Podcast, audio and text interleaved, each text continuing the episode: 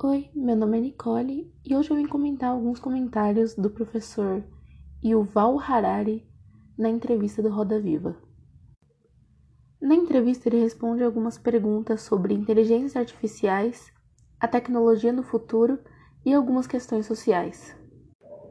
Quando tocaram no assunto sobre o que deveria ser ensinado para a nova geração sobreviver no futuro mercado de trabalho, eu pensei no primeiro trabalho de legislação empresarial que o senhor passou.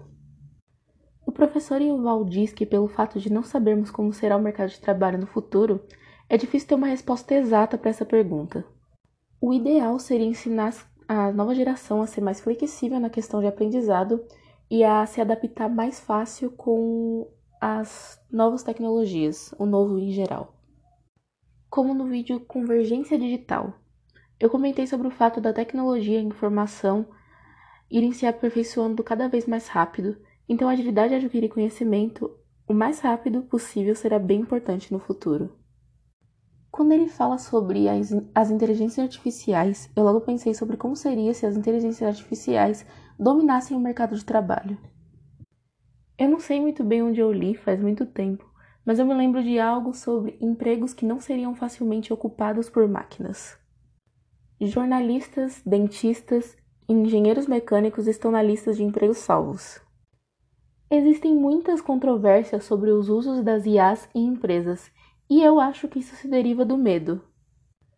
O maior deles é a ameaça de empregos. Ok, vamos assim.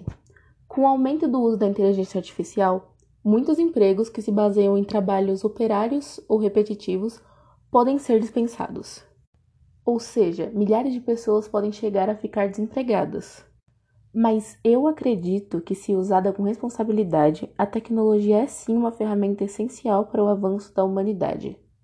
As pessoas estão cada vez mais conscientes sobre o impacto do, e o potencial da tecnologia. Então, é possível haver um equilíbrio saudável entre as inteligências artificiais no ambiente de trabalho e os trabalhadores. Também me chamou a atenção quando foi falado sobre comportamento ético de uma empresa.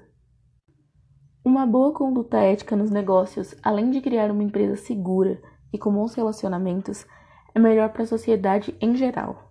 Quando uma empresa age de forma antiética, as consequências podem ir de adquirir uma má reputação, trazer prejuízos financeiros, até a prejudicar pessoas fora da empresa. O caso da Vale em Brumadinho, na minha opinião, foi sim uma atitude irresponsável e antiética. A falta de cuidado com a barragem foi muito mais que um descuido pequeno. Infelizmente, muitos morreram e alguns ainda tentam seguir suas vidas depois da tragédia.